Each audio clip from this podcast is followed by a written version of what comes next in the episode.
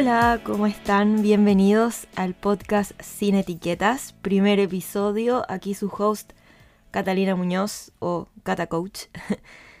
y les quiero dar la bienvenida a este espacio, un espacio donde vamos a hablar sobre crecimiento personal, sobre trabajo interno, diseño humano y sobre todo crear la vida de nuestros sueños, la vida que tanto queremos vivir. Hoy como primer episodio quiero partir un poco presentándome de cómo llegué aquí, un poquito de mi historia. Soy life coach y practicante de diseño humano en formación. Soy proyectora de tipo energético, pero más adelante vamos a ver un poco más sobre diseño humano, sobre los tipos energéticos, porque esta herramienta fue la que cambió mi vida 100%. Pero hoy vamos a partir mucho antes, desde chiquitita eh, y pequeños recuerdos que tengo de este sistema o sociedad que no me permitía vivir alineada conmigo. Tengo estos recuerdos y estos sentimientos de que siempre me sentí un poco diferente a lo que el sistema y la sociedad proponían como realidad, normalidad, lo que funcionaba, lo que era tener éxito. Y empezó este, esta forma de vivir, de prueba y error, de experimentar, de empezar a ser muy inquieta, probando distintos hobbies, después distintos trabajos, distintos tipos de amistades, dónde vivir, etc. Y esta prueba y error me mostró muchos caminos, pero no fue hasta que conocí el diseño humano que realmente entendí quién era y por qué me sentía tan diferente a este sistema o por qué sentía que no calzaba. Y bueno, algo que siempre también me ha gustado mucho es conocer, estudiar y aprender cosas nuevas. En el colegio me fue súper bien, salí con un muy buen promedio, disfruté mucho el colegio. Tuve obviamente eh, altos y bajos como la gran mayoría de las personas, pero me fue bien en general y eso fue algo que me costó mucho para entrar a la universidad porque no sabía para dónde eh, iba a elegir mi vida, qué iba a elegir si algo creativo, si algo artístico que me encantaba, si algo matemático, que era algo que me iba súper bien. En algún minuto incluso pensé medicina, pensé muchas cosas y llegué a la conclusión de estudiar arquitectura porque unía lo mejor de los dos mundos. Por un lado, las matemáticas, que me iba muy bien y que era algo que mi familia me validaba muchísimo. Y por otro lado, la parte artística y creativa, que para mí es demasiado importante y que forma un pilar en mi vida hasta el día de hoy y que eh, en el fondo la carrera también tenía ese pilar súper presente. Entonces entré a arquitectura y terminé arquitectura, me encantó la carrera, pero me fui dando cuenta que para mí el trabajo como arquitecta no, no me acomodaba en lo más mínimo por el hecho de tener que cumplir horarios, tener que partir en una oficina, tener que estar frente al computador haciendo planos todo el día y que cuando uno parte la creatividad a veces es un poco limitada y eso no me gustó. Y al final me empecé a dar cuenta que lo mío no era en una oficina, que me gustaba mucho la naturaleza y que me sentía un poco atrapada con el trabajo que me estaba proponiendo la carrera que había estudiado. Y se me dio una oportunidad de empezar a viajar y trabajar como fotógrafa y guía turística en una empresa que hacía tours en la Patagonia, en Chile, solo para mujeres. Y ahí conocí un mundo que me encantó, del turismo, de trabajar con grupos de personas, de poder conocer gente nueva, conocer lugares nuevos. Y trabajé varios meses ahí y luego de una salida un poco forzosa porque la empresa se acabó de un día para otro y eso creo que es otra historia. Eh, creé mi propia empresa de turismo con tres amigos más que también duró como un año y fue una gran experiencia, también viajamos mucho pero también se acabó porque eh, por un lado, bueno, los caminos se, se dividieron y por otro también empecé a dar cuenta que era demasiado trabajo para mí. Em, el trabajo del turismo se hizo muy pesado porque tenía que estar constantemente viajando, moviéndome de un lado para otro, no tenía lugares para estar tranquila y también se vino esta disyuntiva como valórica de que yo quería conservar la naturaleza y no solo llevar gente a visitarla. Y fue ahí cuando entré a trabajar en una fundación de conservación del medio ambiente en el sur de Chile, que fue un aprendizaje gigante. Partí como voluntaria y terminé como encargada de comunicaciones y marketing de la fundación, conocí personas increíbles, aprendí muchísimo y fue yo creo que uno de los trabajos más enriquecedores que he tenido hasta ahora. Entre medio también decidí dejar de vivir en la ciudad, en Santiago, y me fui a vivir al Garrobo con mi papá, en la playa.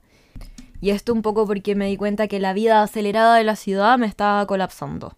Em, el estar todo el rato corriendo, teniendo compromisos por todas partes, eh, tanto no solamente como por el trabajo, sino que también por amistades, no iba conmigo, me costaba mucho calzar con el ritmo de la ciudad y quería algo más tranquilo. Y nos cambiamos acá a la playa, que en ese momento pre-pandemia no había nadie, realmente éramos muy pocas personas viviendo acá, entonces tuve un par de años donde me concentré mucho en aprender y, y, enchufarme en esta fundación y todo el lado de la conservación, que era nuevo para mí. Y antes de la pandemia decidí tomar este trabajo en vez de hacerlo remoto, que estuve un par de años viajando eh, una vez al mes. Tomé la decisión de irme definitivamente a vivir al sur, de irme a vivir sola.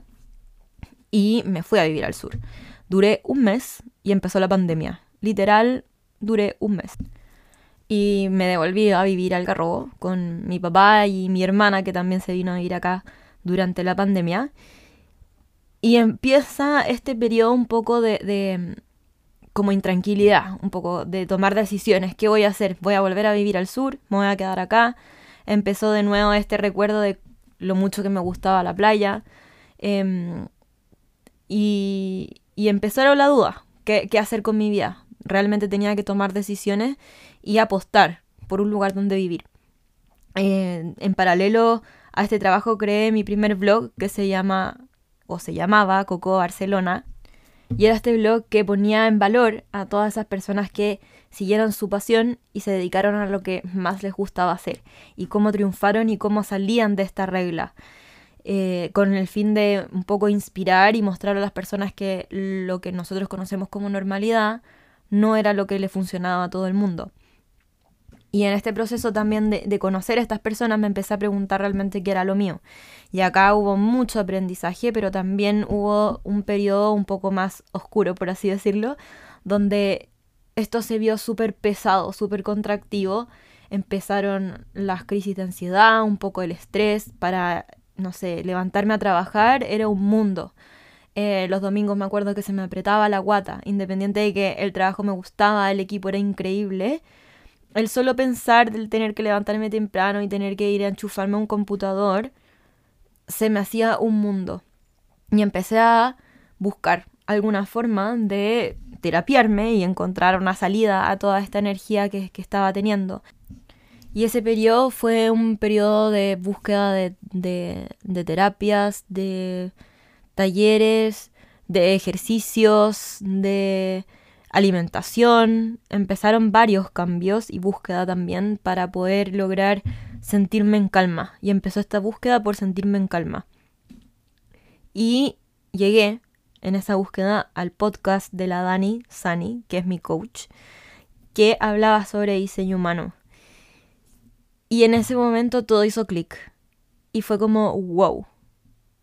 Y en ese momento cambió mi vida, literal. Eh, dije, esto es hoy me entiendo y me reconozco como una persona totalmente diferente al sistema con el que había estado viviendo y reconocí todo el tiempo que viví con muchas resistencias en contra, si bien amaba la arquitectura, el diseño, el marketing, la fundación, el turismo, la fotografía, siempre sentí esa resistencia de que no calzaba y de que el ritmo al que estaba llevando mi vida me cansaba, me estresaba y me ponía muy ansiosa. Y me di cuenta que mi sistema de vida era muy diferente al cómo estaba construido el sistema que me habían enchufado desde el día uno en el que nací. Y por eso mismo me empecé a meter mucho más en el mundo del coaching. Si bien creo que siempre fue un sueño desde chiquitita ser coach, por lo que vi en películas y todo, jamás realmente pensé en que me iba a dedicar a esto hasta que escuché el podcast de la Dani y dije, voy. Y hablé con la Dani y empecé a meterme en este mundo y a estudiar y, a decidir que este iba a ser mi futuro. Y ahí empezó un poco este desapego a eh, el trabajo en el que estaba, que fue difícil porque me encantaba, amaba a las personas con las que trabajaba y fue un desapego de eh, ir dejando poquito a poquito ese trabajo que me tenía muy, muy aferrada durante cinco años que estuve ahí. Pero también cada vez más emocionada por este camino que estaba tomando de diseño humano, de coaching, empecé a conversar con las primeras personas y empecé a crear este, estas nuevas reglas para mi vida, qué era lo que yo quería lograr, cómo iba a ser esta vida que tanto tiempo había esperado vivir. Iba a ser calmada, iba a ser con mañanas tranquilas, iba a ser con reuniones pausadas, iba a ser sin tanto compromiso, iba a ser en la playa, con la gente que yo quería, sin tantas amistades, sino con los precisos y con los que más quería. Y empecé a crear esta vida que tanto había soñado y empecé a darme cuenta cómo esa ansiedad y esos miedos y esa intranquilidad empezó a bajar. Y recuerdo cuando fijé por primera vez las palabras con las que quería vivir los siguientes meses, que fue 2021, eh, las primeras palabras fue calma y paz. Y después de un tiempo cuando hice este como estudio hacia atrás, me di cuenta que había logrado vivir en paz y en calma como nunca antes en mi vida había logrado. Y en esas reflexiones me di cuenta que el coaching que yo quería hacer era animar a las personas a crear sus propias reglas y crear la vida que tanto habían esperado vivir. Todas esas personas que por tanto tiempo, igual que yo, vivieron con resistencias, con esa pesadez de tener que levantarse a un trabajo que si bien les gustaba, ya no se les hacía fluido, ya no se les hacía auténtico. Y esas personas que llevaban mucho tiempo intentando encontrarse y buscar su pasión y dedicarse a algo que realmente les hiciera saltar en las mañanas de la cama para poder meterse de lleno a trabajar. Y todas esas personas que lo único que querían eran calma. Y esas personas que querían vivir de la diversión, del gozo. Y dije, quiero ayudar a más personas a crear esta vida que en nuestro sueño siempre existió, pero nunca pensamos que podía ser posible. Y cuando lo vi que fue posible, fue, ok, esto es. Y ahí nació un poco todo el tema de Kata Coaching, Kata Coach, con varios nombres, empecé a probar con distintas gráficas, videos, con diseño humano, empecé a entender más diseño humano, empezaron también esta infinidad de cursos para formarme, para poder estar ahí también intelectualmente, no solo con la intención, hasta crear esto, hasta que llegué a este espacio que yo creo que lo procrastiné meses. Siempre fue mi, o uno de los sueños que he tenido hace mucho tiempo era crear un podcast, porque soy demasiado consumidora de podcasts, me encantan, y no me había atrevido hasta que una persona muy importante me hizo la invitación que jamás esperé de hacer un podcast. Y aquí estamos. Así que espero que les haya gustado mi historia. Los próximos episodios van a ser con temas diferentes, no van a ser hablando sobre mí.